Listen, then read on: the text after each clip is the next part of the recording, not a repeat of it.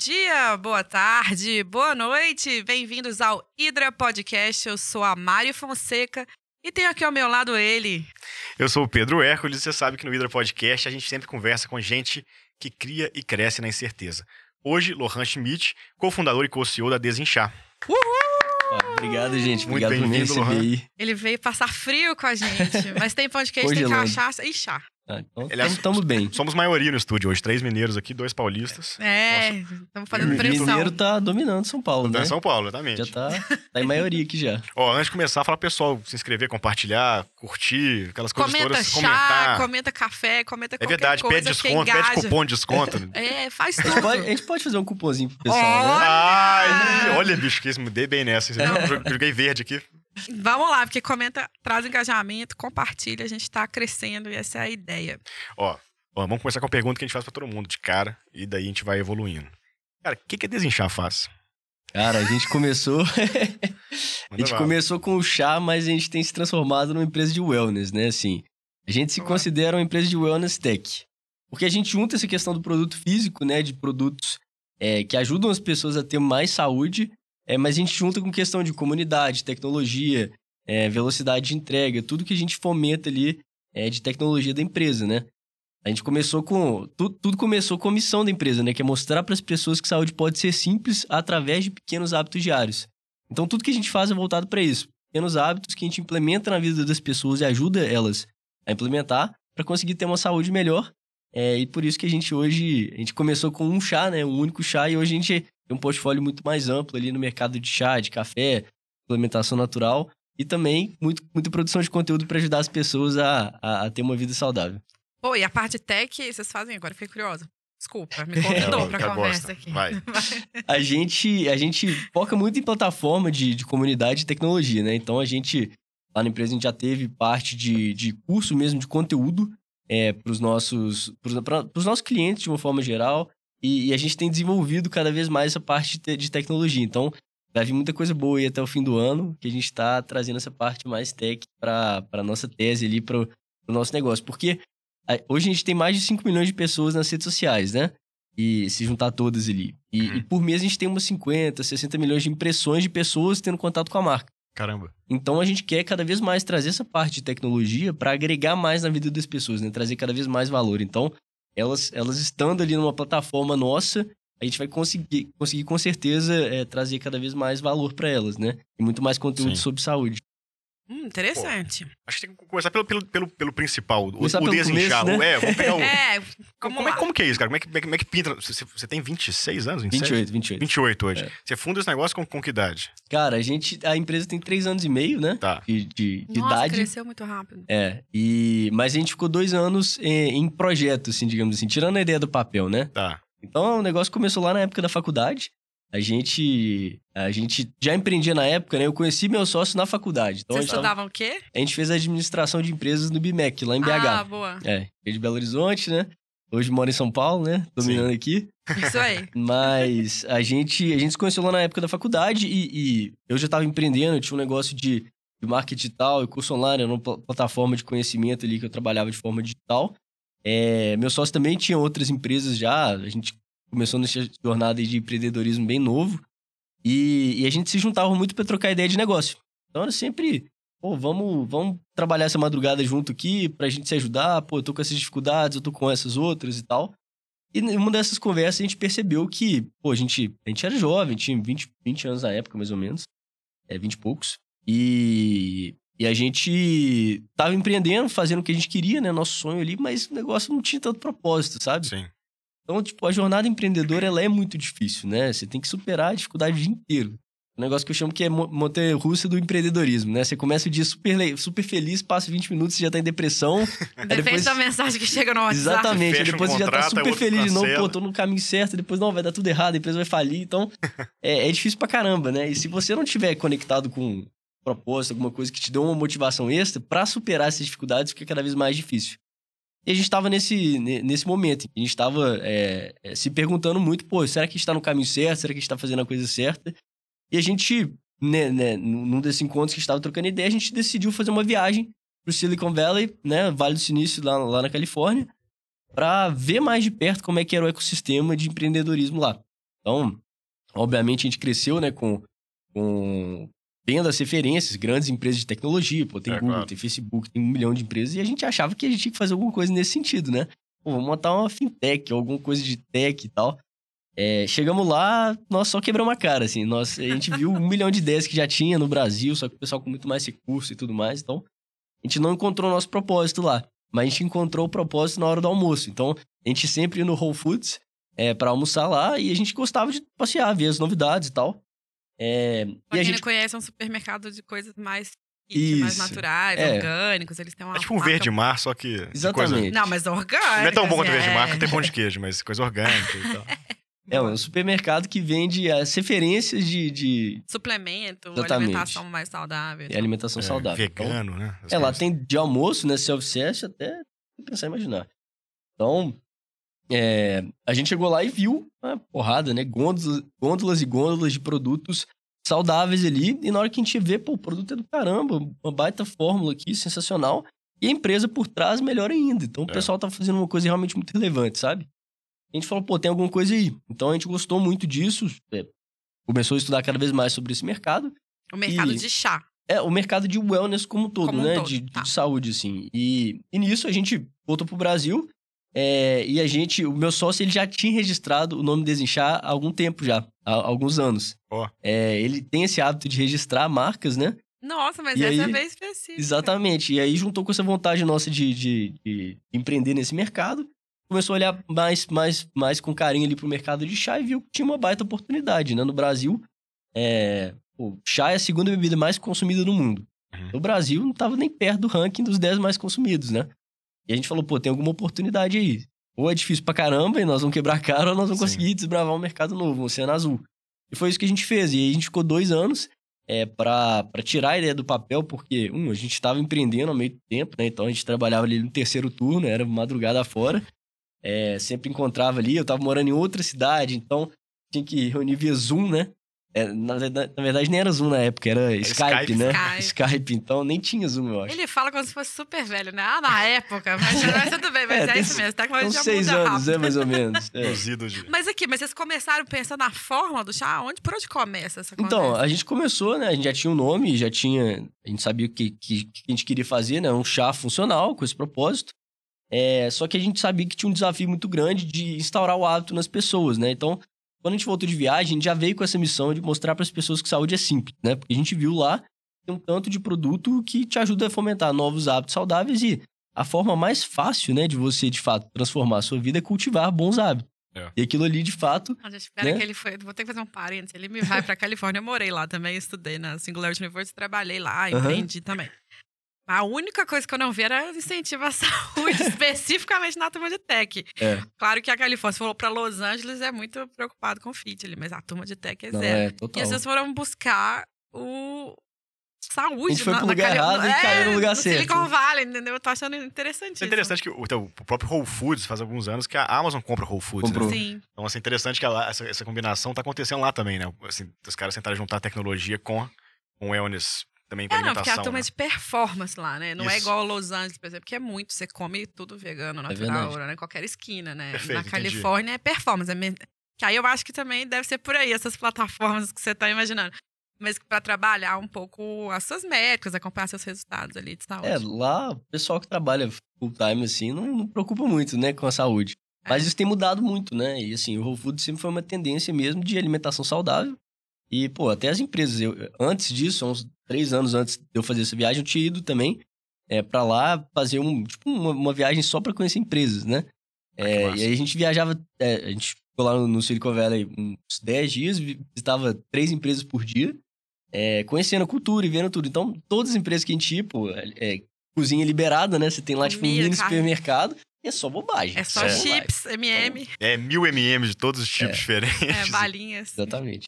Tem mudado, tem mudado. Interessante. Bom, mas aí vocês voltam e começam a pensar esse, Isso, esse e aí- conceito, né? a, a gente, a gente viu que tinha esse desafio realmente de criar o hábito, a gente já tinha a missão da empresa, e, e a gente ficou focado em- nesses dois anos em é, criar uma experiência para o cliente e desenvolver esse hábito. Então, a gente sabia que, primeiro, o chá tinha que ser gostoso e tinha que funcionar, porque a gente está vendendo um chá funcional, né? Então, a gente tentou mais de 50 fórmulas diferentes, Caramba. Pra chegar na fórmula do desinchar verdinho, esse original que a gente É, chama, né? Primeiro, exatamente. É o que tá aqui de quem vê a câmera aberta aqui, ó. Até o- Isso. essa caixinha aqui. E mais de 50 tentativas, então o pessoal lá de casa não aguentava mais tomar chá, né? A gente já tava assim. já, já tava tomando chá mais do que água lá em casa. E, e aí, depois, a segunda etapa da experiência foi criar alguma forma de cultivar o hábito nas pessoas. Então, na época, a gente tava lendo aquele livro O Poder do Hábito, a gente leu é, Atomic Habits também do, do, do. James Clear. São bons E livros. são bons livros de hábito. E aí a gente chegou nesse número-chave aí de 60 dias. A gente falou, pô, se a gente fizer um desafio para as pessoas de 60 dias, tomar chá durante 60 dias, todos os dias, grande parte dessas pessoas vai cultivar, vão cultivar esse hábito, né?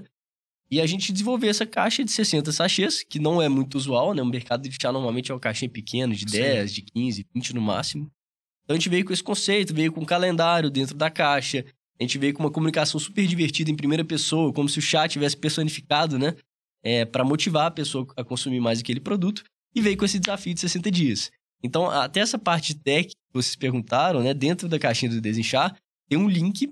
Se, se você entrar, tem um curso de 60 dias para você ver um vídeo por dia durante 60 dias para fazer o desafio. Então, todo dia que você tomar seu, seu Desinchar, você assiste um vídeo e tá te explicando tudo sobre alimentação saudável, atividade física, é, cultivar bons hábitos. Então, a gente sempre trouxe essa pegada de trazer o conhecimento junto com o produto que fo- fomenta um hábito positivo, né? E vocês já tinham produtores de chá aqui, da- da- das folhinhas mesmo, da, da erva? Então, aí a gente foi desenvolver correndo atrás dos fornecedores, né? A gente, a gente não produz o chá, a gente terceiriza o chá, Tá. só que toda essa parte de desenvolvimento de formulação e sourcing da, da matéria-prima, né? Quais são, quais são os fornecedores, de onde essa matéria-prima veio, a gente sempre tomou muito cuidado. A gente sempre, né, quis, quis, é, cuidar no máximo ali da qualidade do produto e a gente carrega isso É. até hoje. Então, ali no início, a gente trabalhou em parceria com. Pô, a gente falou com nutricionista, falou com médico, falou com especialistas em chá, é, falou com laboratórios para ver qual que era a proporção ideal. Então, foi realmente um, dois anos ali trabalhando para conseguir chegar na fórmula perfeita. Porque, assim, chá, normalmente, né, dependendo do chá, você tomar um chá verde ou um matcha, que se você nunca tiver tomado, é ruim pra caramba, É né? forte. É, É, forte, é, é difícil amargo. de tomar. Então, a gente ficou pensando, pô, a gente precisa fazer uma fórmula funcional. Mas as fórmulas funcionais são ruins. é, o gosto não é bom, né? Então a gente tinha esse desafio de conseguir construir uma fórmula que fosse gostosa para as pessoas tomarem sem colocar adoçante, sem colocar açúcar, sem nada. Porque você vai tomar um chá, né? E põe botar adoçante. açúcar, já é melhor É, nem ter tomado. né? cancela o chá. Exatamente. Viu? Foi falar isso com a minha mãe. Vou repetir, tá ouvindo Ah, aí, toma dona é. É Vai no McDonald's, pede um chá em vez da Coca-Cola, sabe, bicho? Tá sem gás. Mas É. fora isso, Mesma o quantidade de resto é igual. Não, mas sabe o que, que eu pergunto? A gente até comentou fora do ar, né? O Léo, da Coffee Mais, veio. O Léo tinha ali já um universo de café que ele podia explorar como fornece- fornecedores, além Uhum. do que ele foi plantar e tal. É, no seu caso, não- o Brasil não tem, né? Essa, essa cultura. Por isso que eu Exatamente. queria entender, assim, como é que vocês Não, foram é, se organizar Deu, também. deu um trabalho, viu, pra achar o parceiro que a gente desenvolveu. Deu um trabalhinho, a gente falou com várias e várias fábricas. Tomamos um tanto de não ali, né? Porque, pô, a galera não acreditava muito, né? No início ali, a gente falava da ideia pras pessoas e, fazer um chá que chama desinchar. Não, pelo amor de Deus, vai fazer outra coisa, vai empreender de verdade e tal. Então a gente tomou, apanhou bastante, né, pra conseguir tirar a ideia, a ideia do papel ali e criar toda essa experiência, né? Então a gente queria que as pessoas tivessem experiência do contato com o desinchar. Então, Uhum. na hora que você abre a caixinha ali, pô, na hora que você rasga o plástico fora, já sente o aroma das ervas. Na hora que você abre a embalagem, comunicação extremamente divertida, um programa ali de 60 dias te desafiando a construir esse hábito positivo. E a terceira etapa, realmente tomar o chá e ser extremamente gostoso. Então a gente tentou criar o máximo de experiência ali. E, e a segunda etapa do desafio, né, no- durante ali os dois anos foi, pô, gente, beleza, gastamos muito tempo aqui para lançar um produto sensacional, mas quando você lança um produto e você não tem para quem vender, é a mesma coisa de ter feito nada, né? Sim. Pode ficar 10 anos desenvolvendo um produto perfeito, se as pessoas não encontrarem, é, você nunca vai conseguir vender de fato esse produto. Então a segunda etapa foi, pô, como que a gente vai conseguir construir demanda para esse produto, né?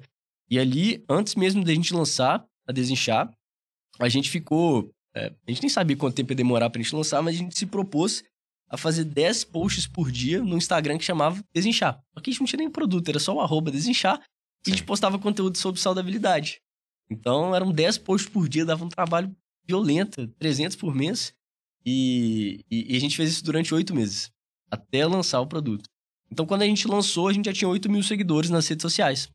E aí, enfim, quando a gente lançou em dezembro de 2017, chegou o nosso primeiro estoque lá, a gente já conseguiu fazer as primeiras vendas é, instantaneamente, porque já tinha um público, né?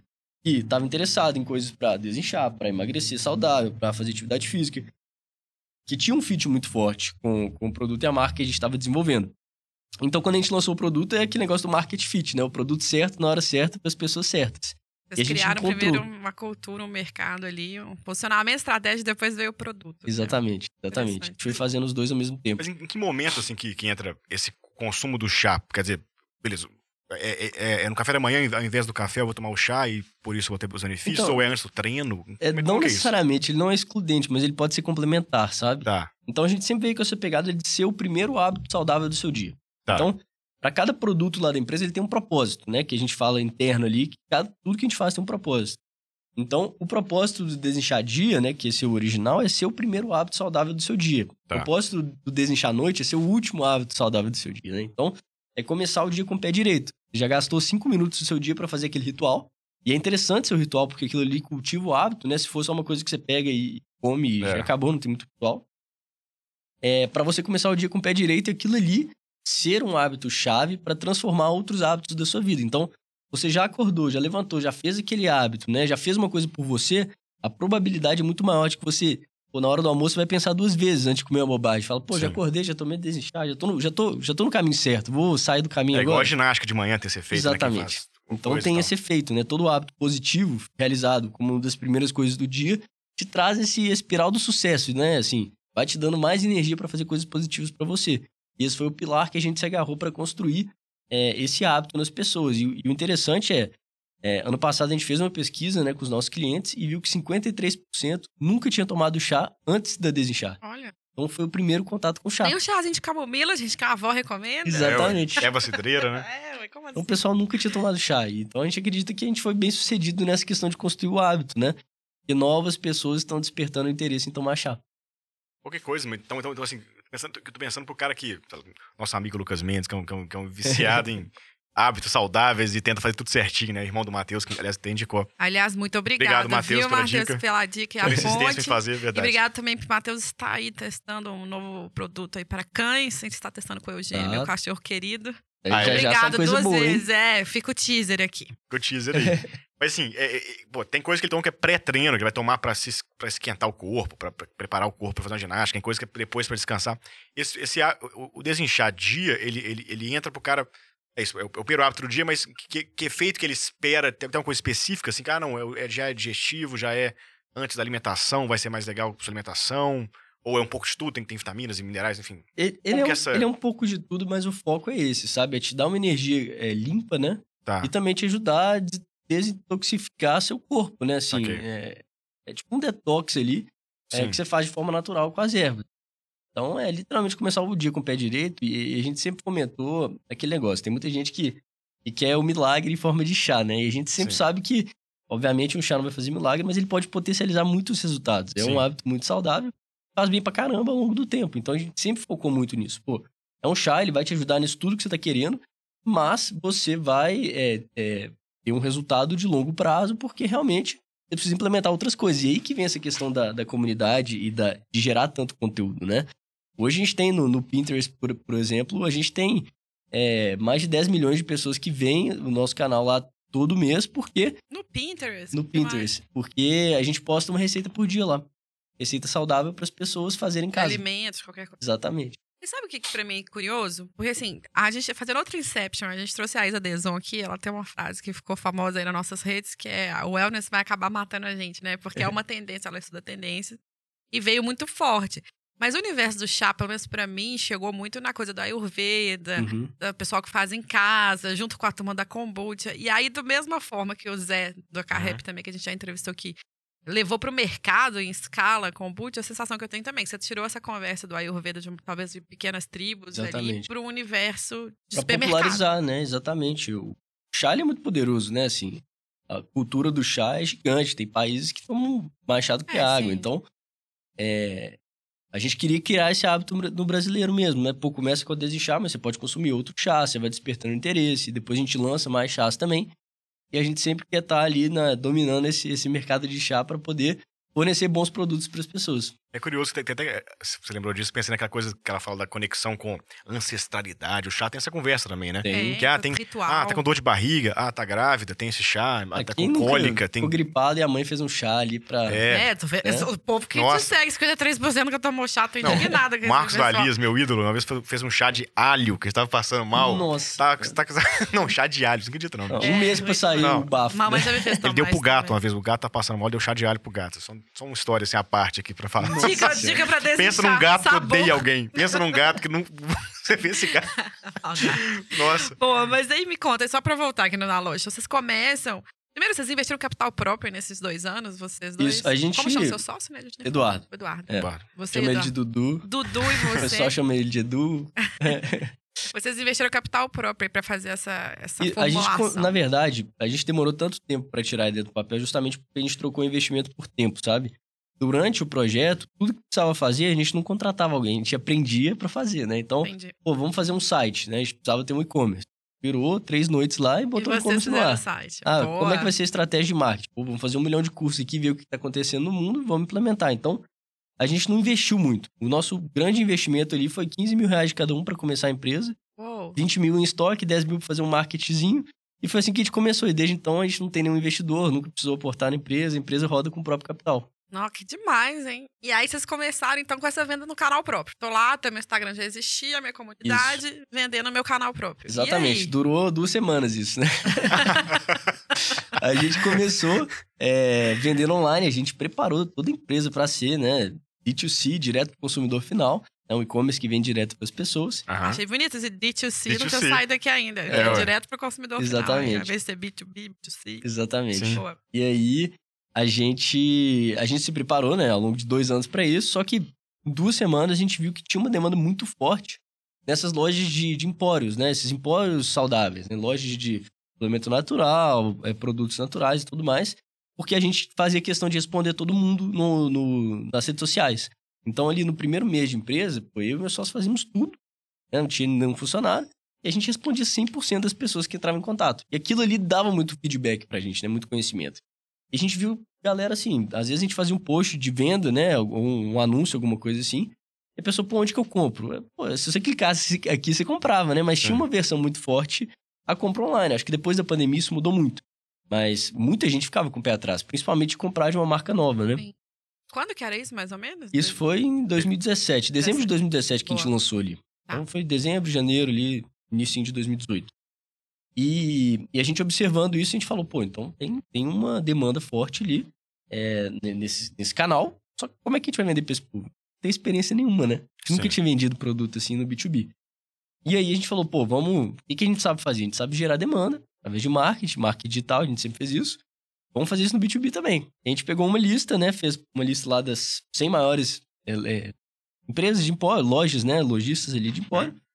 Distribuiu essa lista com os telefones para os nossos familiares, para minha irmã, meu pai, irmã, o irmão do Dudu, a mãe dele e tal. Maravilhoso. A gente começou a ligar para as lojas.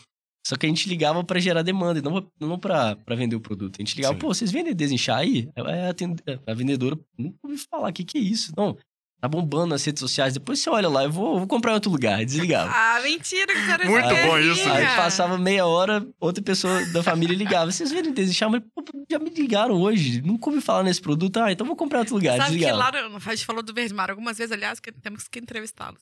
É. É, você sai ali, na hora que você acaba a compra no supermercado, eles perguntam, ah, faltou algum produto que Aham. vocês encontraram? Eu sempre falo, se eu fosse empreendedora de produto, Nossa, eu já fiz isso eu várias ia vezes. todos os dias indicar. Imaginei isso aqui. Já fui no fala, ah, eu Mar gostaria de Várias vezes eu falei do desinchar. Não, o Léo falou disso também, né? O da Coffee Mais, Eu né? falou, É que não ele, ele vendia online e aí a galera começou. Não, não que ele organizou, mas enfim. A turma, segundo ele, pedia pro Verde Mar bastante. Aí o Verde Mar ligou pra ele pedindo Ah, não, produto. sim, mas nesse sentido É, de organizar ele a não- guerrilha de lá é bom Exatamente. demais. Eu ia botar todos os meus amigos Não, pra entrar e sair do gente, Verde Mar gente. Falando isso. Não quero dinheiro, eu não quero, eu quero uma coisa. Exatamente. No fim da compra, você pede desinchar Pede que não tá desinchar, tendo. maravilhoso. Caramba, que massa. Que demais. E aí a gente entrou no, no B2B, né? No final do dia os caras ligavam pra gente pra fazer o pedido. E aí a gente abriu nossas primeiras, mais ou menos 80, 100 revendedores ali no, no, no B2B. E Obviamente, foi tranquilo fazer esse, essa nosso estoque escalada? acabou, né? Assim, Ah. muito rápido. Então, em três semanas, eu lembro que nosso primeiro estoque foram 3.393 caixinhas de desinchar. Olha que Esse número número a gente, nunca vai, é, a gente nunca vai esquecer, porque era pra ter chegado 4 mil e era pra ter chegado 4.500, eu acho. Aí sempre tem uma falha, né, na produção. Chegou 3.393 e foi marcante porque a gente que descarregou o caminhão do primeiro estoque, né? O pessoal, eles iam entregar só na segunda-feira, era pra ter entregado na sexta, a gente falou, entrega sábado, então. Aí veio só o motorista, não tinha ninguém pra descarregar o caminhão. A gente mesmo descarregou, a gente contou caixa a caixa ali pra ver se tava tudo certinho. E ficou esse número, ficou na história. Então, é, quando o nosso estoque chegou lá no, no lançamento, a gente tinha botado uma meta de vender ele todo em três meses, só que a gente vendeu tudo em três semanas. Porque a demais. gente es- fez essa escalada no B2B. E como o produto tinha market fit nesse ponto de venda, porque a gente já via as pessoas perguntando e pedindo, na hora que o produto chegava na loja, vendia muito rápido. Sim. A gente vendia caixas de 40 caixinhas de desinchar, né? É, nesse início, tinha loja ali de empório que vendia 40 unidades de desinchar em 3 horas. Aqui em São Paulo ou BH? Por onde vocês começaram a gente? A gente começou, acho que a primeira, primeira é, loja dessa foi em Lavras, Ah, em Lavras. é, do, do, de um amigo nosso, Minas. Pedro, exatamente. E logo depois a gente fechou algumas em São Paulo também. Legal. Então a gente fechou três em São Paulo, é, que foram as, as primeiraças ali, né? Na hora que essas já começaram a vender, né? Que a gente entregou muito rápido, a gente fez questão de fazer. A gente mandava de ônibus de noite, assim, pra chegar no dia seguinte que o cara pedia. E, e aí começou a vender muito rápido. E aí foi no boca a boca, dentro das próprias redes, né? Os caras, pô, esse produto tá vendendo pra caramba. Aí já recomendava e tal. E a gente continuando na estratégia de ligar pras lojas, e aí, aí o negócio cresceu, acabou o nosso estoque muito rápido. E aí a gente já foi na correria de, de ah, vamos pro próximo estoque, e ficamos um mês sem produto e vendendo. E Vendendo aí sem vocês foram produto. reinvestindo tudo que entrava em estoque. Exatamente. É isso.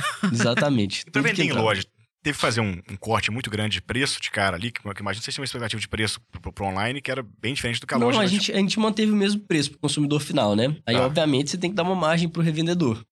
Mas a gente já tinha pensado que isso poderia acontecer em algum momento e a gente Aham. estruturou isso antes de lançar o produto, né? A gente não tinha tanta experiência, não sabia quanto de margem colocar e tudo mais.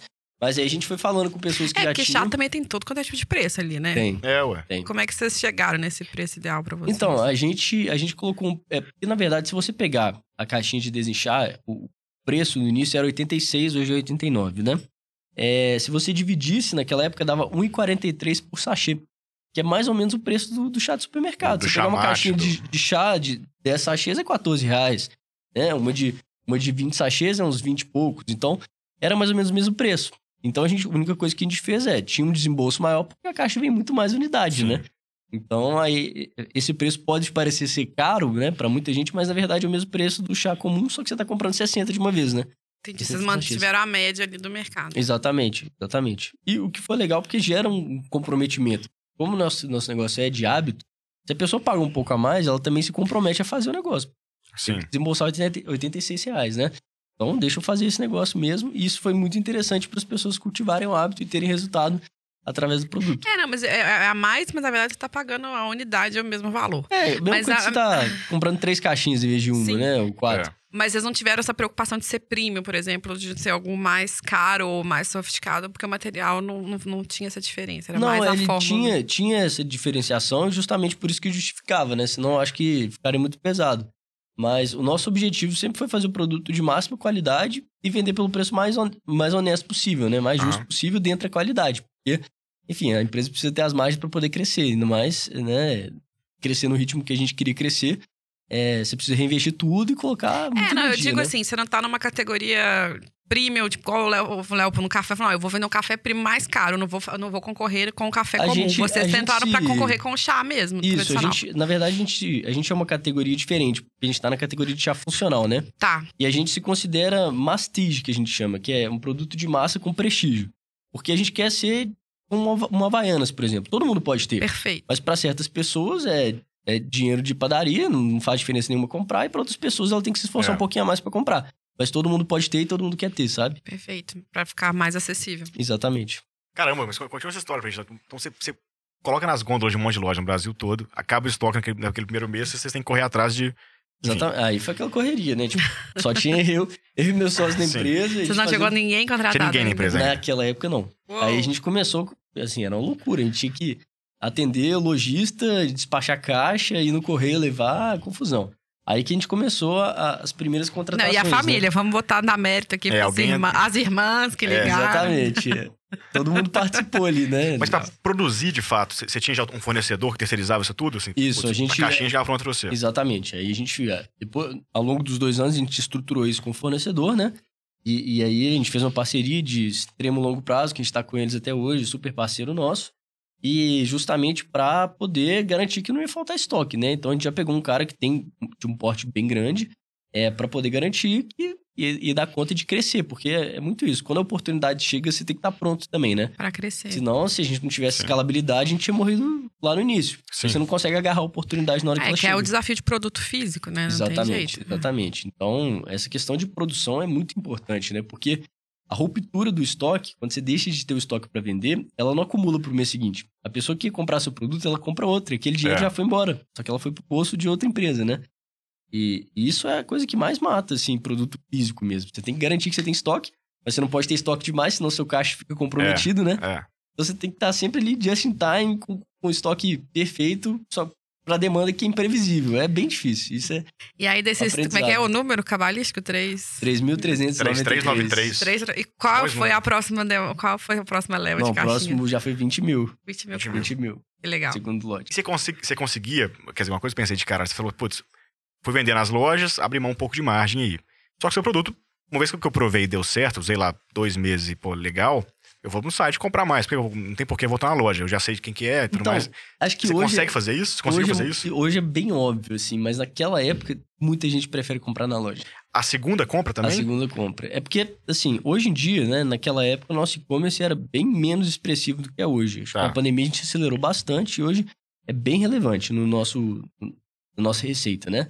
Mas, é, como hoje a gente tá em Mas mais ou bem, menos... bem lembra, uns- tipo, já sai igual, assim? Não, é uns 30%. Ah, é bastante. 30, 35% da receita vem do e-commerce. Depende do mês, né? Mas Claro. por volta disso. E aí, é, muita gente. É, é muito aleatório. A gente vê perfil de consumidor completamente diferente. Tem um cara que só compra na, na loja física, porque ele gosta de ir naquela loja toda semana, no mesmo dia, e comprar produto. Imagino que faça parte da cesta dele ali de comer Exatamente. produtos tradicionais. Exatamente. E tem a pessoa que compra no site um mês, aí depois compra na farmácia, depois compra no supermercado. E é uma loucura, é quase irrastreável, né? Hoje Sim. a gente tem alguns produtos que são só de e-commerce, né? E outros que ficam só no B2B, a gente vai estruturando ali. É, e aí dá, dá pra ter um pouco mais de noção, mas é bem difícil da gente saber o perfil do consumidor, onde que ele tá É, comprando. e eu imagino que sejam perfis mesmos diferentes. Tem a pessoa que compra pelo funcional e tem gente que compra pelo hábito do É. supermercado Exatamente, total. exatamente, E ali são exatamente. dois, dois É, isso, mercados. isso eu falou assim, pô, metade dos caras da pesquisa recente não, não tinham tomado chá antes, né? Ou não tomavam chá com frequência antes. Ele pode ser, a- pode ser a porta, quer dizer, pode ser, pode ser o primeiro chá que eu tomo, mas depois agora eu vou provar outro chá também. Tem isso. Ou tem um cara que fala, não, isso aqui é um hábito, que, é, que, é, que é esse mix do desinchar faz sentido pra mim. É, que que é outra olha como né? funcional, né? Assim, usar para esses fins, não Exatamente. só pelo hábito. E por isso que a gente foi- começou a diversificar É. essa linha de chá também. Porque, então, é, em 2018, a gente cresceu muito a empresa com um único produto. Então, durante um ano, a gente só tinha o desenchadia, uma caixinha e acabou. E aí, depois, é, no, no próximo ano, a gente começou as diversificações. Né? E aí, a gente trouxe o desenchar à noite, que era um, um hábito diferente, né? Um chá para ajudar as pessoas a dormir, de fato, a dormir melhor. E criar esse hábito de, Cara. de descansar, né? Porque eu tô. Ah, bom, tá, tá falando de chá e tomando Você viu um café? Não, mas tudo bem. A gente faz homenagem às. Mas tem café amenas. também, né? E... Agora tem um cafezinho também. Ah, boa. Exatamente. E aí, E quando que vai ter esse. Quando que vocês expandem a prateleira?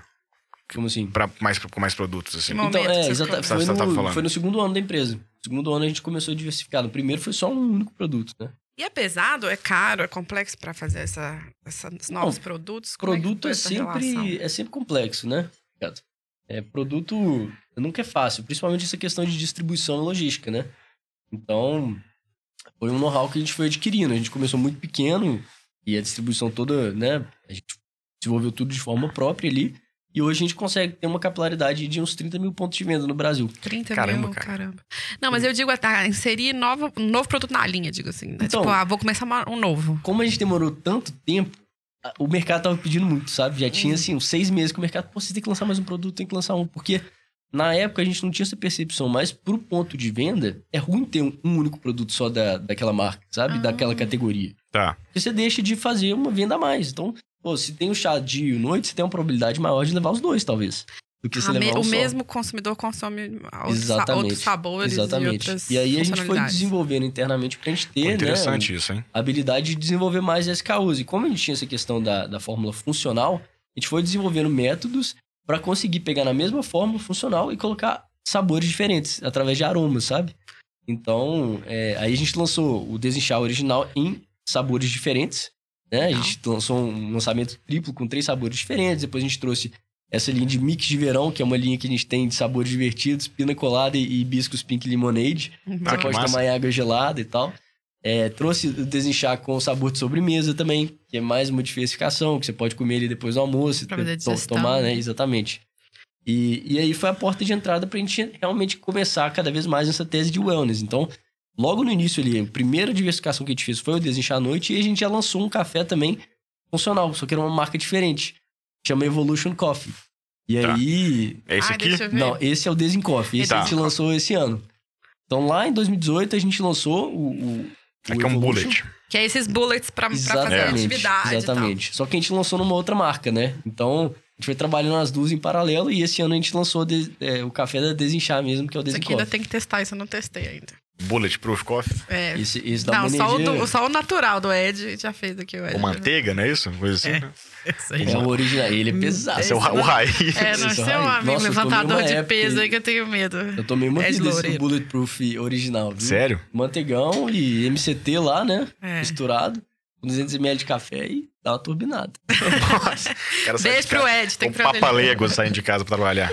Não, e aí, mas calma, que aí eu tô curiosa, porque foi muito rápido e bastante É. diversificação de produtos. Ainda foram pro café e tal. Isso tudo capital próprio e experimentando. Porque eu imagino que fazer estoque, fazer esse planejamento de diferentes sabores e.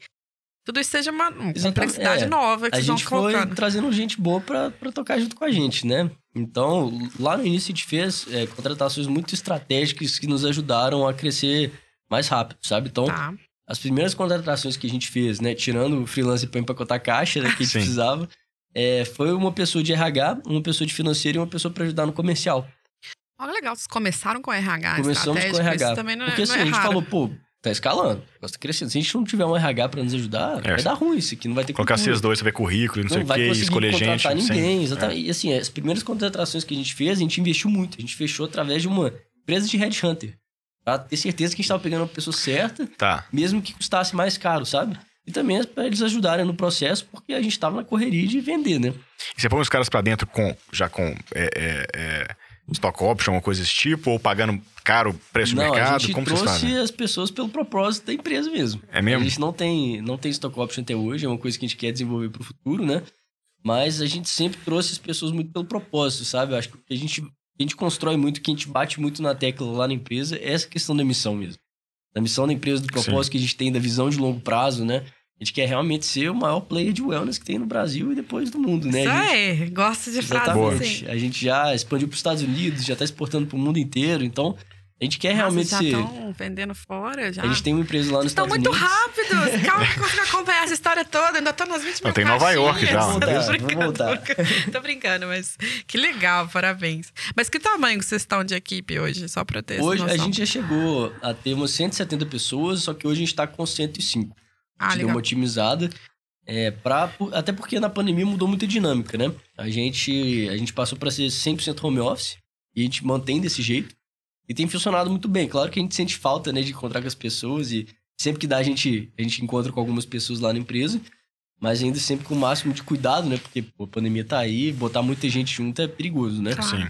Então, a gente, a gente mudou 100% para home office e, e, e trabalha muito na gestão mais próximo das pessoas, sabe? Porque a gente cresceu muito rápido, né? Quando você cresce muito rápido, você contrata muito rápido também. E, obviamente, você vai errar no meio do caminho. Claro. Tem jeito. Então, é, tem duas coisas que acontecem. Um, de contratar a pessoa errada. E dois, da pessoa que estava dentro, ela não, não tá preparada para o próximo desafio, né? Ela não consegue crescer na mesma velocidade. Então, foi um baita aprendizado que a gente teve. É, e hoje a gente tem trabalhado com a equipe mais enxuta possível, justamente para ter uma, uma cultura de gestão mais próxima e também promover mais crescimento interno, né?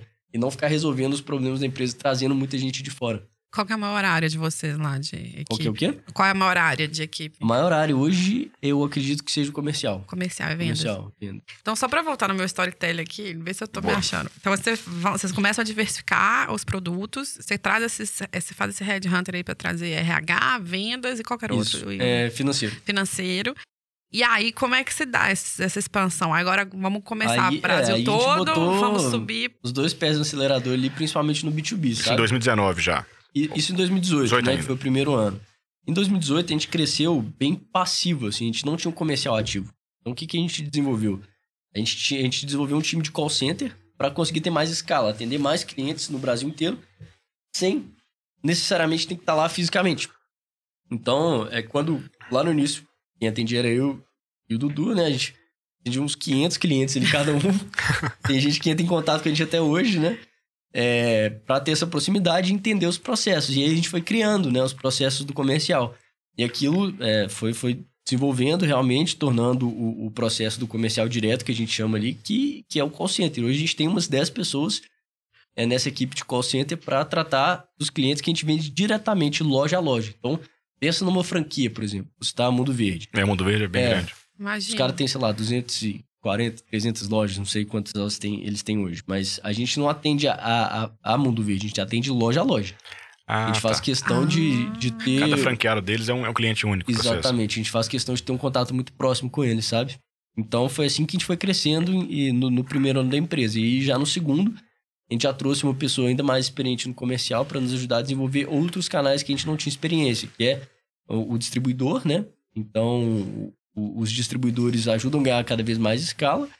E também os key accounts, que são as grandes redes de supermercado e grandes redes de farmácia também.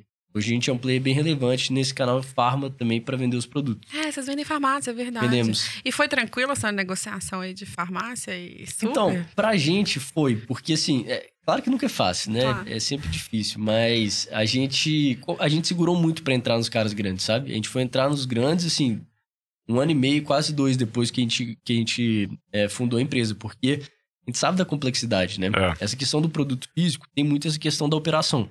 Então, se você vende pra um cara grande, ele tem toda a parte operacional dele muito redonda.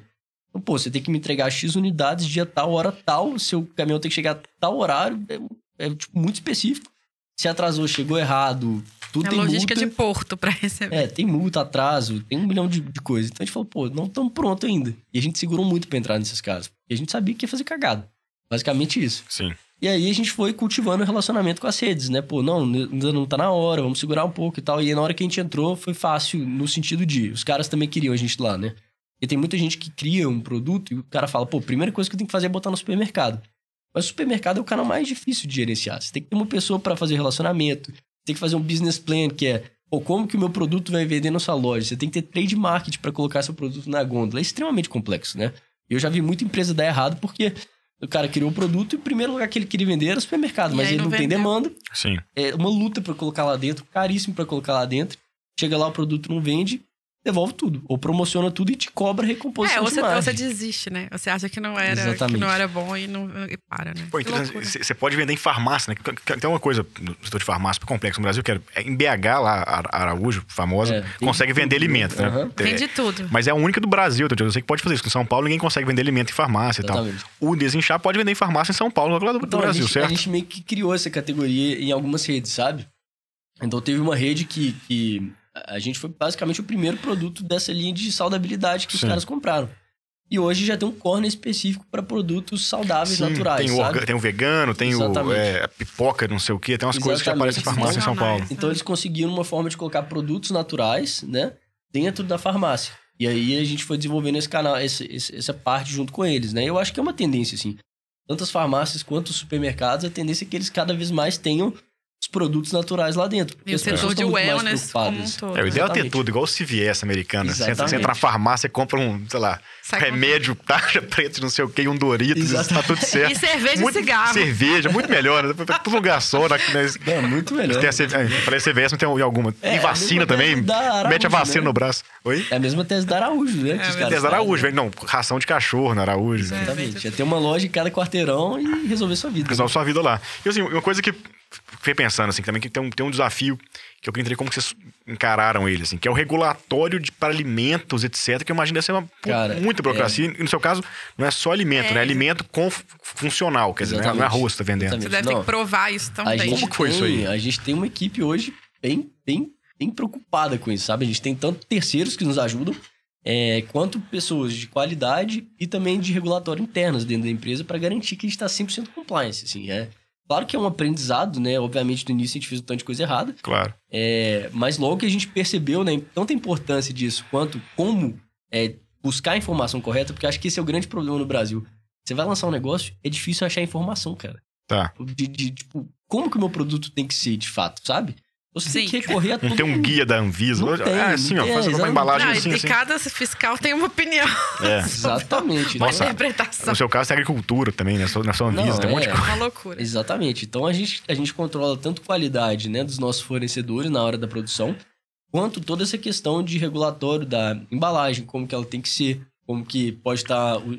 como que os, os dizeres podem estar escritos na embalagem. Tem até isso, né? Tipo, às vezes Claro. O ingrediente X tem que estar escrito de uma forma muito específica. Se ele tiver escrito diferente, já tá errado.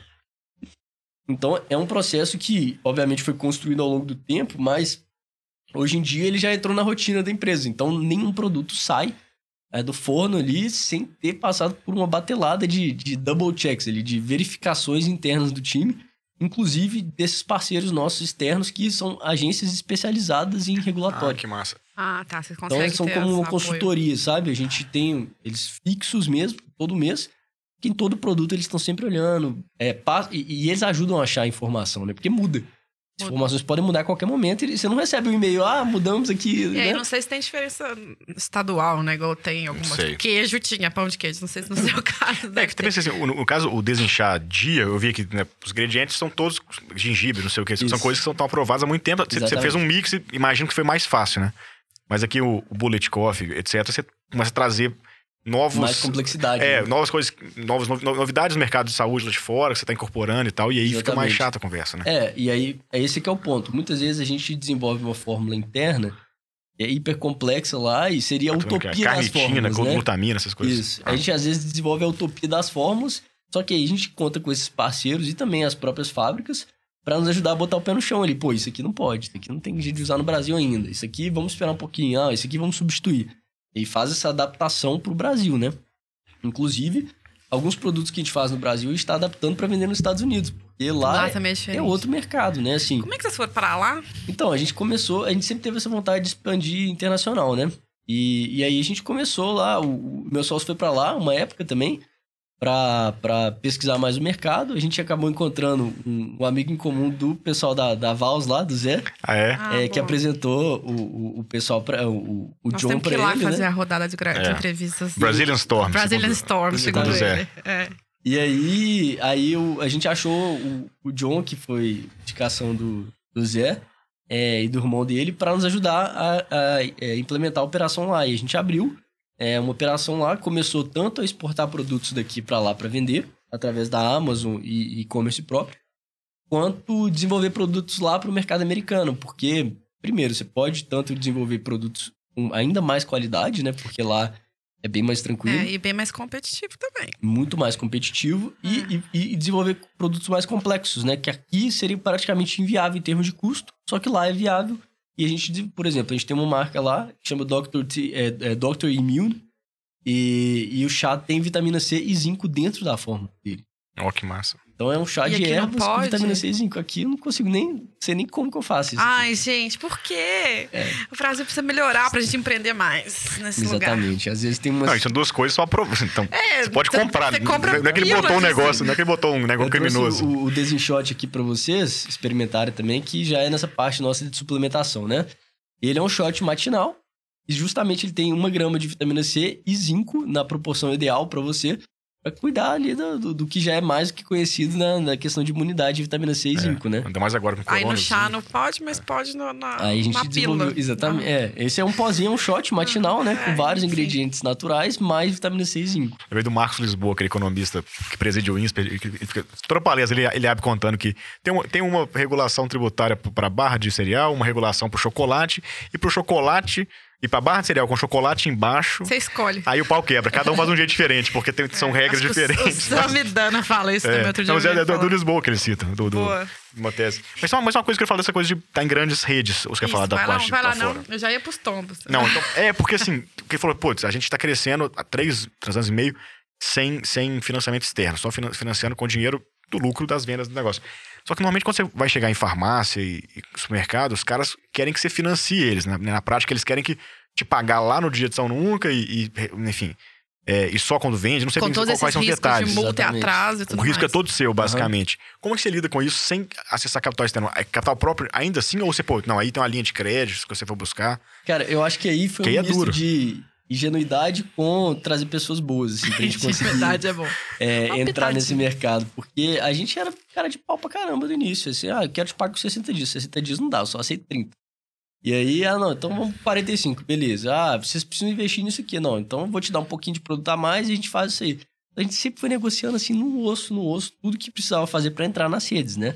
E aí, ao longo do tempo, a gente foi adquirindo uma maturidade no time comercial e aí a gente criou uma nova estrutura de pessoas que são responsáveis por essas redes, tanto distribuidores quanto os key accounts.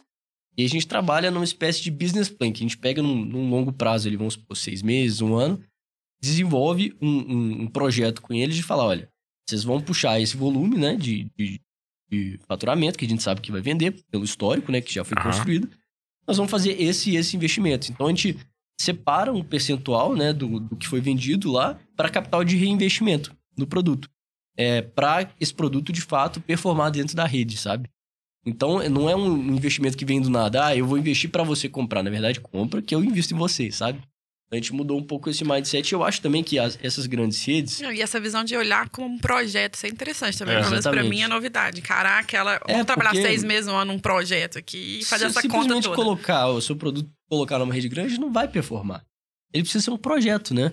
Ele precisa ser realmente trabalhado. Como que esse produto vai, vai, vai dar certo nessa rede específica? Ah, não, nessa rede eu tenho que ter uma pessoa de trade marketing, porque é uma rede que trabalha desse jeito, é assim que vai funcionar. Não, nessa aqui eu tenho que fazer investimentos no, no catálogo lá, daquele card, não sei como é que chama aquele Que folhetinho, vende, né? folhetinho Exatamente. entrega. Tá. Nessa aqui não, essa aqui eu tenho que trabalhar neles no online, que a gente vai fazer o negócio. A gente chegou, a gente chega até a levar a influenciadora dentro do supermercado. Pra ela postar lá, aqui, ó, comprei desinchar dentro do GPA, por exemplo. Né, dentro do Pão de Açúcar. Então, a gente sempre pensou em coisas fora da caixa, né? Pra tanto ajudar essas redes a entrar no online, que era onde a gente estava, é, e também pra gente se adaptar a esse mundo físico, né? Porque a- as grandes empresas que, que dominam o mercado aí nos supermercados e farmácias e tudo mais, são empresas que têm lá mil funcionários só pra fazer É. trade marketing e, e vender É, produto, não, mas sabe? vocês entraram. Eu tinha. Tem uma amiga que voltou pra França aí, pré-pandemia, que, que trabalhava na Cassino, enfim, no grupo GPA. E ela é francesa e ela cuidava da parte de wellness daqui do Brasil. E tentando entrar com essas linhas novas de produto, mais transparência nos ingredientes, ingredientes mais limpos, enfim. E era difícil o mercado brasileiro, porque não era algo Difícil. ainda relevante, né? Sei lá, eu morei na França e a gente ficava muito impressionado, porque tudo é muito, eles são muito meticulosos com os ingredientes, é. com- essa aqui é a seção de wellness, esse é aquilo, aquilo. Ainda não tinha essa cultura, segundo ela, pro GPA aqui. Exatamente. Era isso, muito isso foi diferente. mudando também. Eu percebi que eles mesmos flexibilizaram, porque começou a surgir muitas empresas nesse mercado, né? Sim. E, e eles falaram, pô, não consigo fechar deal com nenhuma, porque se eu fechar e for nas condições que eu tô acostumado, eu quebro essa empresa, né? Sim. Empresa Se eu pequena. negociar igual eu negocio com a Coca-Cola. Exatamente, Assim, quebra. um exemplo. É. Então É, eles não, mas também... o consumidor também valorizar isso, que era um desafio. Vocês certeza, estão com surfando um movimento ainda recente, é isso que eu É, eu um exatamente. desafio. Cada vez mais os supermercados vão ter esse corner saudável, né? Porque as pessoas estão procurando, senão eles vão comprar em outro lugar. E aí é essa questão mesmo, de dividir a atenção do, do seu cliente em dois lugares ou concentrar tudo no- numa só loja, né?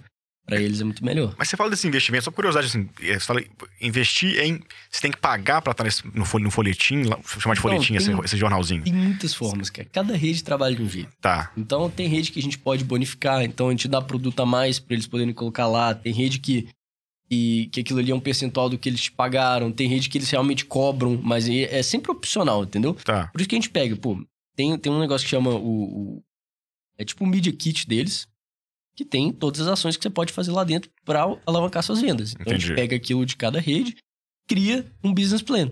Então a gente fala, pô, tudo isso, tudo Pois que eles isso têm. aqui funciona pra gente, isso aqui não, a gente já Exatamente. tentou outro lugar, não funcionou. Então a gente fala assim, pô, vocês vão me comprar X, eu vou pegar X%, Y%, né? Desse X que vocês estão me comprando e vou reinvestir. Mas aonde que eu vou reinvestir? Isso eu estudo estrategicamente pra ver o que, que vai fazer mais sentido. Tá, e não tá. simplesmente pego do que os caras querem que a gente faça. Porque muitas vezes tem alguns conflitos de interesse, né? Claro. O papel do comprador é gerar, maximizar a receita pra eles. Claro. E, e o meu papel é fazer meu produto girar. Então, a gente tanto analisa o que, que eles têm, né, de, de, portfólio ali, quanto o que a gente pode agregar extra, né? Como essa questão de trazer o digital para o físico também. Então, é, através das redes sociais, através desse mundo digital, a gente levar mais consumidor para a loja, do lojista também para consumir o produto lá. E o seu maior gasto, foi porque eu entendi, pô, o que, ah, o que pega mesmo o lançamento funciona muito é essa, essa comunidade que é criada durante esses dois anos e que, que demanda, e assim, pô, claro, você fala, pô, minha família ajuda tudo mais, mas na prática vende porque tem gente querendo, querendo comprar mesmo. Exatamente, é o market fit do produto. Market fit né? pegou. É, ainda hoje, o maior gasto de vocês em marketing é no digital, é produzir conteúdo. Você falou, putz, a gente agora a gente põe receita no, no, no Pinterest. É isso, o maior gasto, vocês continuam aí. A gente gasta bastante, sabe? Eu acho que tem muito gasto que a gente. Que a gasto é um investimento, tem, né? É, gasto mais. Exatamente. É, que muitas vezes você acha que não é um investimento escalável, né? Essa questão de, pô, vou postar uma receita por dia. Não vai trazer retorno amanhã. É. É um negócio que muitas vezes você vai desembolsando muito pelo propósito daquilo, e aquilo ele te dá um retorno depois, entendeu? Então, pô, desses 10 milhões de pessoas que veem o nosso conteúdo no Pinterest, quantas você acha que compram, entendeu? Várias vão entrar no site depois e comprar, várias vão ter contato com a marca. Se não comprar hoje, vai comprar amanhã. Então, acho que o marketing tem muito isso, de tanto ações que você tem que fazer para conversão mesmo, ou vou botar esse dinheiro esperando um ROI de tanto, né? Num um tráfego voltado para conversão, alguma coisa assim, quanto ações que muitas vezes não são tão escaláveis, que são assim, pô, eu vou fazer um investimentozinho assim e vou ficar, continuo, vou sustentar esse negócio aqui ao longo de um ano, ver o que, que dá, porque aí você consegue construir uma comunidade, sabe? E aí a gente trabalha essas múltiplas facetas do marketing no, no, no budget de investimento mensal, justamente para a gente conseguir atacar diversas, diversas formas de marketing diferentes e testar muita coisa nova. Eu acho que muita gente pergunta, ah, qual que é o, né, a chave do sucesso ali do uhum. marketing, como é que vocês fazem, não sei o quê. Cara, é muito tentativa e erro, muito teste, né? E dá muito trabalho, assim. Pô, a gente tem uma equipe é, full time ali pensando o que, que a gente pode fazer de novo, o que, que a gente pode testar, o que que... Pô, tem um milhão de coisas que dão erradas. É, só que quando acerta, o negócio multiplica muito o resultado, né? Ah, e vocês nasceram com a função de criar uma cultura nova, né? É. Trabalhar um hábito novo que você mencionou. Então, também tinha. O marketing é a melhor ferramenta para isso, Exatamente. a priori, né? É, essa questão de, de construir a comunidade das pessoas em volta do produto mesmo, que entendem o propósito ainda maior, né? Não é só tomar um chá, é sim uma construção de hábito novo. Perfeito. E aí, só para fechar aqui uns números, você estava falando, você tá com 105 pessoas hoje na equipe. Vocês estão quantas caixinhas ou como é que vocês estão calculando aí o volume de chá? Nossa senhora, são milhões de caixinhas de chá ali por ano, porque hoje, hoje é bem diversificado, né? Tem muita coisa.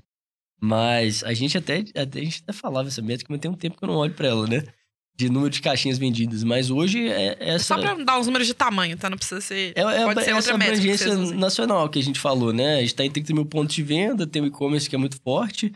A gente tem expandido cada vez mais para os Estados Unidos ali. A gente já foi eleito produto Amazon Choice na Amazon americana, né? Que massa. Ah, que legal. É, tem mais de mil reviews positivos Mas, lá. É como que chama o desinchar em inglês lá? Como é que é? É desinchar, cara. Desinchar? É, é só mesmo? que as pessoas falam desincha, né? É um negócio meio esquisito. ah, é? Fica Não, meio... é bom que fica é... meio zen, fica bom, fica só bom. que lá é. a gente, tipo, meio... desinchar é debloat, né? É, que é o nome em inglês. A gente, a gente criou o mesmo trocadilho, debloat tea. No final a gente colocou ah, chá. Deu fazer então o slogan é o debloat tea, que as pessoas entendem mais ou menos o propósito ali, sabe? Boa, boa. Isso foi legal. E aí, a gente tá com a nossa máxima, né, Pedro? A gente tem aqui na mesa cachaça para celebrar os melhores momentos e tem também o reconhecimento dos tombos. Fala pra gente um pouco de um momento que vocês celebraram aí com muita é, cachaça, que foi ca... marcante, e um tombo Uma que é cachaça é e um tombo da Desinchar, que Legal. não é alcoólica, tá? Em relação eu, a... eu acho que de, de, de comemoração... Eles ainda não vendem é, cachaça. É, não tem cachaça Desinchar ainda. Cachaça de chá, né? Vamos Igual de jambu, né? Que é essa cachaça com Desinchar, sabe? Mas vai lá, uma cachaça e um tombo, Lohan. Cara, eu acho que de cachaça, assim, de comemoração, foi esse crescimento mesmo que a gente teve, né? A gente, particularmente, a gente é ruim de comemorar, sabe? A gente tem esse defeito, mas gente tá sempre olhando o próximo desafio, né? Mas é muito gratificante ver o que a gente tem construído com, com a equipe, sabe?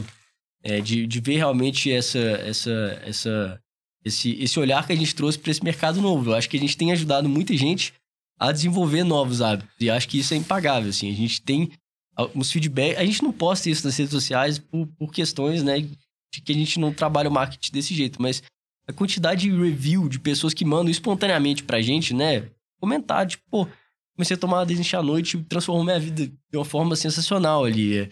Eu tomava remédio para dormir, parei de tomar remédio, comecei a aprender a descansar. Então tem, tem, uns feedbacks, assim, absurdos. Tem gente que, até essa semana, é, recebi um feedback de uma cliente que começou a tomar o desinchar sobremesa. Ela tinha uma compulsão alimentar muito forte, né? E ela começou a tomar pra matar aquela vontade de comer um doce a, a, a mais, né? Assim, pra controlar a ansiedade dela, ela conseguiu controlar e perdeu 9 quilos. Já desde que ela começou a fazer isso, sabe? demais. Então, assim, e essas, é, esses feedbacks que a gente recebe da comunidade, das pessoas em, em torno da marca, é o que é mais gratificante pra gente, sabe? Eu acho que essa é é a maior comemoração que a gente tem. E de tombo, cara, nossa senhora, vamos ficar quantas horas aqui pra... Não, conta aí, porque eu já ia achar que, porque pra mim, sei lá, eu, eu- com as coisas de cachaça, me veio muito, por esvaziar o caminhão ali do estoque e acabar o estoque. Sabe, como empreendedor, tem uns Hum, momentos que, que ficam, né? Exatamente. E também tem uns momentos, ai meu Deus, será que a gente Ou, uma- ou um deveria contrato que alguém quebrou, né? É. Foi um, um grande. Sei lá, não sei. Tem Não, eu acho que tem. Nossa, tem todo dia, gente. A vida do empreendedor, de verdade, é, é bomba atrás de bomba com um pouquinho de felicidade no fim do dia, né? E, e é esse negócio de bater a cabeça no travesseiro e ver que você tá fazendo alguma coisa que tem propósito. Mas, assim, de tombos, a gente já teve vários produtos que a gente tentou lançar e não conseguiu lançar, né? E teve vários produtos que a gente lançou e muita gente não ficou nem sabendo, né? Então, é, durante a pandemia, a gente lançou um produto que, que chamava Dr. Chá, que é essa mesmo Dr. Immune que a gente tem nos Estados Unidos, a gente lançou aqui. É, Faria todo sentido na pandemia. Exatamente, exatamente. Só que aí teve muita coisa na internet de, de pessoas falando ali que o chá curava Covid, que tratava, eh, tratava coisa de Covid, umas coisas muito absurdas, né? E aí a gente teve que Ai, foi um eliminar o produto Ai, que assim, ó. Porque realmente, né, é muito complicado. A gente não quer passar a percepção de nenhum produto de forma errada. Claro. Então, isso aí, obviamente, foi um tombo, né? A gente, um negócio de um trabalho de seis meses ali pra tirar a ideia do papel. E a gente teve que cortar em um mês o produto ali e muita gente não ficou nem sabendo, né? Porque a gente agiu Cara, rápido. Write-off de estoque, né? Tava Exatamente. pronto pra vender. Exatamente. Ui. Mas, assim, pra gente é muito mais importante, às vezes, tomar um. Faz parte, tomar um prejuízo em alguma coisa, mas tá passando a mensagem correta pro consumidor, né? Eu acho que isso é mais importante. Você, Você é comprar. muito tranquilo, Lohan. Eu já tinha arrancado os É. cabelos, né? Ele tá muito Tá tranquilo. muito de Tô boa. achando bom, tô achando tudo muito Ele não tem tranquilo. dívida por isso, né? Essa é a É. parte boa. Ele não tem Não sócio não de tem fora, nem dívida. Não tem investidor no pescoço. fala, não, é essa isso. parte boa, só deu errado, o problema é meu. É, não, vou ter- não vou- ninguém vai me ligar, me encher Prejuízo o é só nosso. Ele, Dudu, Dudu, deu errado, Dudu, pô, que bosta. É. Beleza, né? Não sei se só os dois como só os outros. Exatamente. Aliás, fazer uma pergunta fora de contexto. Lohan é Schmidt? Schmidt. Schmidt. Qual a origem dos dois nomes? Então, Schmidt é alemão, né? É alemão O mesmo. Lohan é francês. Só que É. o meu Lohan é escrito em alemão pra combinar com o sobrenome ali. Foi uma coisa que minha mãe fez. Ah, eu perguntei isso que eu falei com o Pedro também. é, porque o Lohan em francês escreve como se fosse Diferente, Laurent, é Lau- né? é Laurent, Laurent, é, é. É. É, eu notei isso, Lohan com. Por isso que eu queria ficar Exatamente, curioso. Foi é. uma adaptação da sua mãe. Foi uma adaptação da minha mãe. Acho que ela tava querendo fazer com que ninguém conseguisse escrever o nome certo. É, todo mundo escreve errado. Não, questão. queria ser exclusiva, exclusiva. Boa. Cara, eu tenho mais uma coisa que, que- que eu queria perguntar, mas só uma- um detalhe do marketing, assim, que, me, que, que eu fiquei curioso, que assim, é. é- a a Mari sempre fala, do, a gente traz sempre a Red Bull como exemplo, bacana demais, de, de, enfim, coisa de comunidade, associar a marca, no caso deles, a esportes radicais, depois esportes em geral e tal. Pra vocês, é. O wellness, enfim, pra atacar esse mercado, quando você vai buscar um influenciador, esses caras também, ou, ou não sei se patrocina já, já esporte e tal. Como, qual, qual o caminho disso aqui? É, é buscar é isso, chefe de, de comida é, natural ou é esportista de alguma certa área ou crossfit, não sei. Qual, qual, qual que é essa... Que vocês querem estar próximos assim, A sabe? gente pega muita gente nesse mercado de wellness, mesmo. Todo mundo que tá correlacionado a performance e saúde de alguma forma, sabe? Tá. Mas o pilar que a gente mais olha, claro que a gente vai tentando pegar públicos diferentes, né, Pra complementar e expandir a base. A gente sempre olha muito essa questão da autenticidade, sabe? Tipo, e realmente é aquele negócio. Quando você o influenciador nada mais está fazendo que uma recomendação de compra, né? Eu gostei disso aqui, quero é. te vender. E muitas vezes é patrocinado, né? Agora, você já tentou você recomendar uma coisa que você não gosta pra um amigo? Vê se, vê É se horrível. vai, vai converter. Não tem jeito, cara. Você não tá passando autenticidade, né? Sim. Então a gente junta essa questão de públicos diferentes, que a gente quer maximizar a base, junto com essa questão da, da autenticidade. Então, todo influenciador a gente toma esse cuidado realmente. Pô, vamos mandar o produto, a pessoa tem que experimentar, tem que ver o que ela gosta. É, porque é esse negócio. Você fazer um- uma publicação de uma coisa que você não acredita, não vai converter, né? E no final das contas a gente quer ter uma conversão boa e quer, quer que aquele investimento se pague. Então, Uhum. esse pra gente é o pilar mais importante, né? É, a, gente, a gente trabalhou com a Bru- Bruna Marquezine lá atrás, né? Na, na- acho que foi em lembro disso, 2018, se não me engano, né? 2019, É, não vocês sei. já começaram forte É, no começo. e aí foi interessante porque ela já tomava desinchar três meses antes da gente fechar uma parceria, sabe? Ah, que então a gente falou, pô, vai Ah, ter muito massa. mais autenticidade porque a pessoa já gosta, né? E aí a negociação é mais fácil, fica tudo mais, mais leve, mais tranquilo. Então a gente segue muito esse pilar mesmo de trabalhar com pessoas que gostam da marca, confiam na marca e, e elas tomam no dia a dia, né? Massa demais, legal isso. É. Isso, é, isso é muito interessante. Porque às Nossa. vezes a gente vê, tipo, marca copiando Ctrl-C, Ctrl-V estratégia dos outros, né? É. E, cara, vai dar errado, porque às vezes É, não você vê no, no Instagram, sabe? né? O cara tem nada a ver com o produto. Exatamente. Não toma esse o cara negócio, cara, fala desculpa. de, sei lá, de crossfit e tá fazendo um negócio É. nada a ver, tipo... LeBron James recomendando comida. Você não come, LeBron, você nunca comeu na sua vida chocolate. Você não botou na boca esse É, negócio. exatamente. Duvido que você pode. É, difícil. Exatamente. Cara, acho que é isso. Né? Demo, já demorado Tem que perguntar aqui. no livro pra ele, indicações e Boa! fechar. Pois é, já, eu já anotei aqui o Poder do Hábito e o Atomic Habit lá, que são Nossa, dois livros livro- que eu também gosto. É muito bom. O que mais, assim? Que, que você... Pode ser não só conteúdo Então- de trabalho, mas às vezes você tá ouvindo um podcast que tá curtindo. ou- Além do Wither Podcast, que é mais Além que do você... Esse é o melhor, né? Além... Mas, cara, eu leio livro pra caramba, né? É, Eu acho que tem, tem certos livros que, que ajudam muito, principalmente quem tá começando, sabe? Tem aquele livro A Única Coisa, não sei se vocês Ah, já isso viram. não.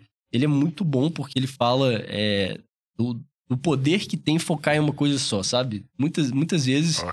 a gente fica querendo fazer um milhão de coisas ao mesmo tempo, né? É, eu sofro disso. Exatamente. Então ele te ensina os princípios ali pra você se perguntar, pô, qual que é a única coisa que eu tenho que fazer que vai me trazer o máximo de resultado, né?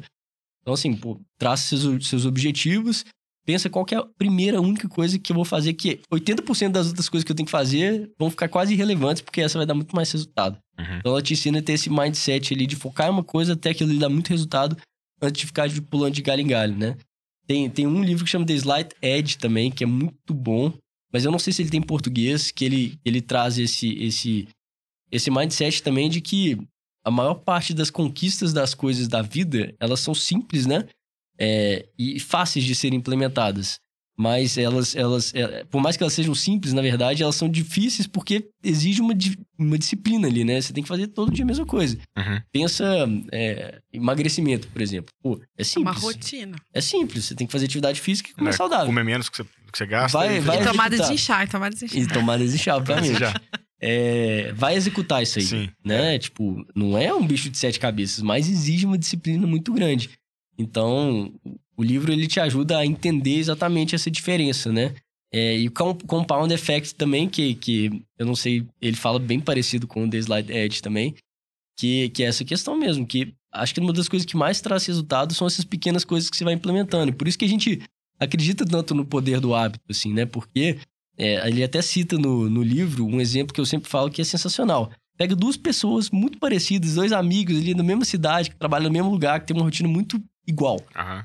Pega um, um começa a desenvolver um hábito de, sei lá, assistir uma hora de TV por dia. Ele fala, ah, quero relaxar, eu vou assistir uma hora de TV. E o outro é, pega o hábito de ler uma hora por dia. Eu falo, não, então eu vou ler uma hora por dia aqui pra ganhar um pouco mais de conhecimento.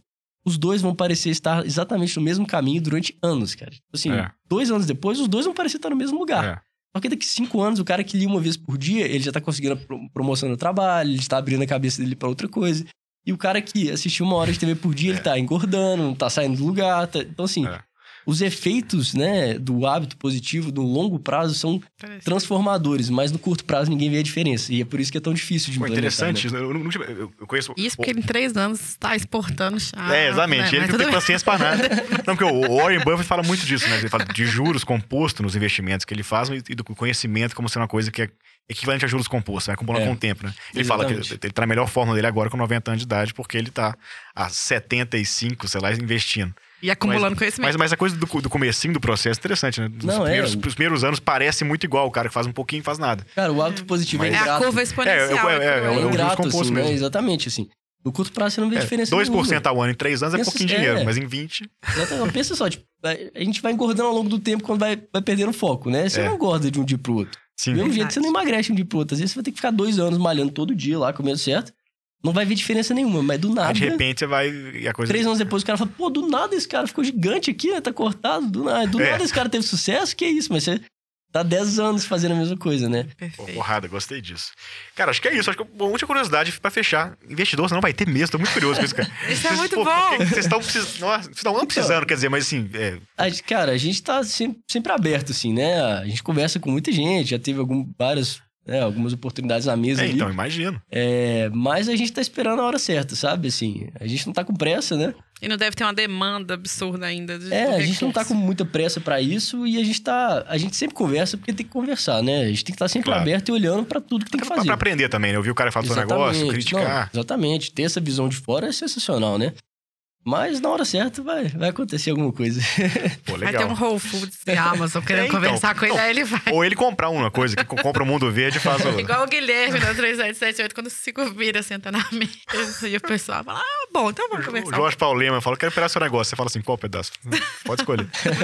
Cara, mas, pô, brigadão, obrigado mesmo pela conversa com a Obrigado gente. pelo convite, Super massa, que um negócio prazer. demais. Assim, eu conhecia de longe, mas, cara, que foda o negócio. Muito legal conhecer Desinchar de perto. Vamos provar um monte de coisa agora, ganhar um monte de Pô, presente. não, já vamos que- começar a que fazer o processo. post lá. Não, eu conheço Não, só demais, o né? verdinho. O verdinho eu já tomei. Esse bullet que eu vou testar. Não, aqui, ó, esse aqui dois meses, foi esse negócio agora.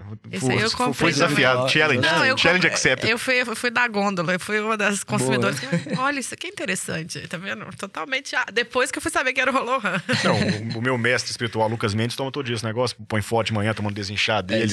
É, Tem- no já- jejum ele já dele. tem um hábito já. Ele tem um ato já. Ele tem um hábito. Boa. Obrigada, Lohan. Foi ótimo. Parabéns, sucesso pra desinchar aí nessa volta de obrigado. pandemia. Agora nós já estamos assim, otimistas. É, É isso aí, agora temos que voltar com tudo, né? Obrigado aí pelo convite, gente. Foi um prazer esse papo.